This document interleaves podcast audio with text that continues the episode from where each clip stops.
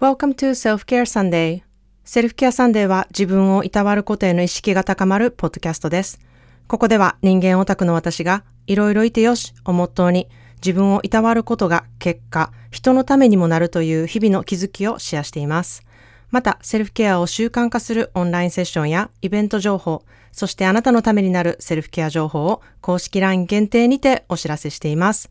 Your self-care starts right now.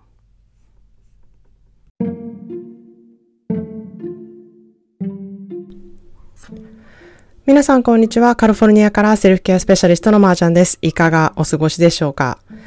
えー、今回、あの、あんまり取り直しっていうことはしないんですけれども、あの、先ほどから、あの、犬飼ってるあるあるなんですけれども、めっちゃ、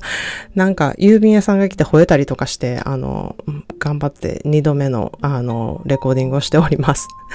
で、まあ今日はね、あの、ポッドキャストを配信して、まあ、発信してから、うん、こんな人と会うこともなかっただろうなっていうね、あの、機会がたくさん増えたことでね、あの、感じることとか思い出すことがあって、それをね、ちょっとシェアしたいなというふうに思います。で、まあ本当にね、あの、このポッドキャストを配信していて、いろんな人に会うんですけれども、あの、会って話すたびに、いや、本当に出会うべくして会っ出会った人やなっていうふうに、めちゃくちゃ思うんですね。で、まあその人を知れば知るほど、なぜその人とこうやって会っているのかとか、その理由を別にね、探さなくても、その理由をバーンってあの目の前に出されるような感覚にめちゃくちゃなるんですね。で、本当にその出会いや縁とかに、まあ感謝の気持ちっていうのも現れるんですけれども、それだけじゃなくって、その人の存在に、あの、本当にありがたいなっていう気持ちが湧いてくるので、うん、それってなんか私の心にもすごくいい栄養となってますし、なんか素晴らしいことだなっていう、本当に生きがいに感じているんですね。まあ私は自称人間オタクって言ってるんですけれども、まあどんな人に会ってもこう、興味があったりとか、うん、どんな人にもその人にしかない素晴らしい宝物があるっていうふうに私も以前から言ってるんですけれども、こう、新しい人に出会うと、こう、なんかゲームというか宝物探しみたいな気分にすぐなるんですよ。で、あの、その人を知っていくと、あ、こんなとこにもこの人の宝物が、おこんなとこにもみたいな感じで、あの、すごい愛しいなって思うとこがたくさん出てきてね、あの、その人のことが、あの、すぐ人としてこう、いいなっていうふうに思うようになるんですね。で、まあ、これは私は、あの、自分でね、自覚している今となっては強みなんですけれども、昔はこの強みが全然強みと思ってないですし、あの、このね、人間オタクの漢字の使い方みたいなのがもう全然こうわからなくてですね、苦労することもたくさんあったんですね。あの、まあ、その宝探しができるが上に、あの、その人のことをどんどんどんどん興味が湧いて、なんかいろんなことを質問したりとかですね、うん、もうその人にとってはちょっと暑苦しいなって思うこともあるだろうし、もまたはなんかその人に勘違いな思いをさせてしまったりとかですね、なんかその距離感とか自分の立場とか、その、うん、自自分の興味があることとかの、こう、加減があまりうまくできてなくって、うん、なんか手こず、人間関係手こずったなってことも確かにあるんですね。まあしかし年代をかけて、まあこの自分の強みとの付き合い方をこう学んだことで、うん、今やっとこう活かせるようになったなっていうふうに思っているんですね。で、まあ、セルフケアサンデーを受けてくださった人からも、まあ、私の実際の友達からも、あの、よく相談されることがやはり人間関係なんですね。で、あの、うん、大体、本当に相談されることって今一緒にいる人と、どうやって付き合っていけばいいかとか、どうやって縁を切るべきかとか、あとは家族とか仕事場の人とどのような距離感を持って、あの、付き合っていたらいいかとか、あとは、まあ、苦手な人との付き合い方とかの相談ですね。で、本当に生きていく限り人はいろんな人と出会って、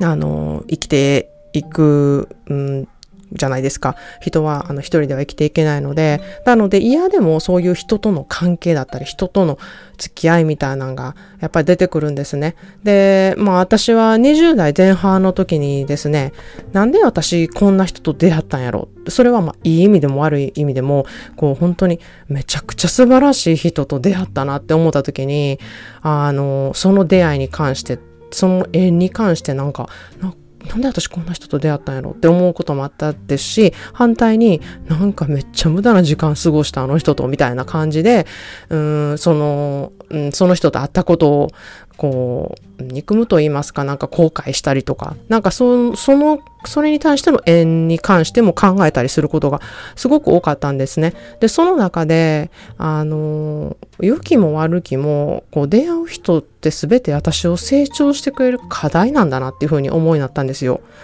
で、それからはね、どんな人と会っても、その人との、とは、あの、その人とのね、縁には、意味があって、私の人生の課題なんだなっていうふうに、あの、思うようになったんですよ。そうすることで、なんかその課題をありがたい課題やなって思って接することによって、あの、あんまり自分がしんどい思いとか苦しいとか思うことなく、その人となんか取り組むプロジェクトみたいな、なんか自分がこう思いっきり入ってしまわないで、こうちょっと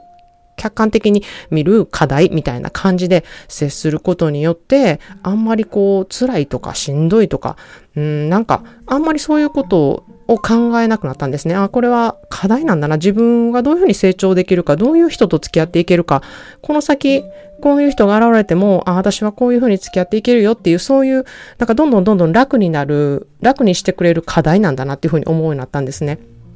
で、あの、うん、本当にこれは、あの、私の経験上言っていることで、本当にそうやって付き合っていくことで、人間関係、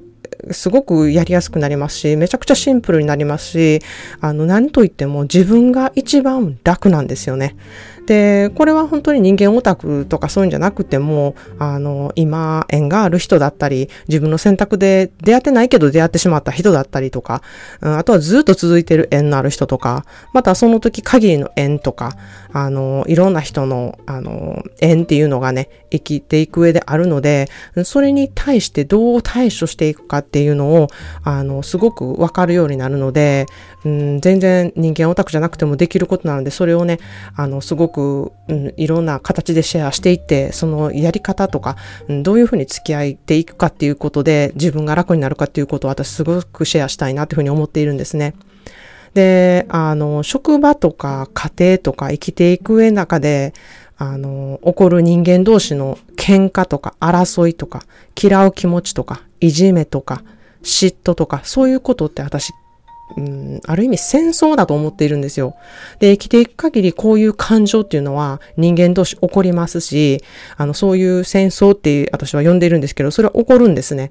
だけど、一人一人この争いをね、意識してどう接していくか。その気持ちに対してどう取り組んでいくかっていうね、行動をしない限り、この争いまあ戦争はなくならないっていうふうに本当に私は心から思っているんですね。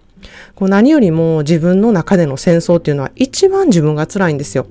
で、あの自分をね、いたわるために、そういうふうに嫌な思いを消化できるような考え方を、あの、私は自分でやってきたんですけれども、それをね、セルフケアっていう形で、こう、本当にシェアしていきたいなっていうふうに常に思っているんですね。はい。それでは今日の一言イングリッシュです。There will always be a reason why you meet people. There will always be a reason why you meet people. 人との縁とは必ずその人と会った理由がある。まあ、そう意識することで自分に優しい考え方ができるんですね。しんどいこととか関係とかも自分にとって成長する課題なんだっていうふうに思うと、その縁に感謝の気持ちさえあの自動的に出てくるので、縁っていうのは何が何でも続けることが縁じゃないし、自然と付き合っていくとその課題が終わった時に、あの縁が終わるっていうことも自然とありますし、うん、形が変わってね、繋がっていく縁っていうこともあるので、なんかそういう縁と自分の気持ちと、うん、捉え方をね、自分でこう分かって、うん、誰が得をするのかっていうと、もうそれはあなた自身の得になるんですね。誰の得とかでもなく。なので私は子供のためにとか家族のためにとか友達のためにとか、うん、そういうふうに考えて、あの、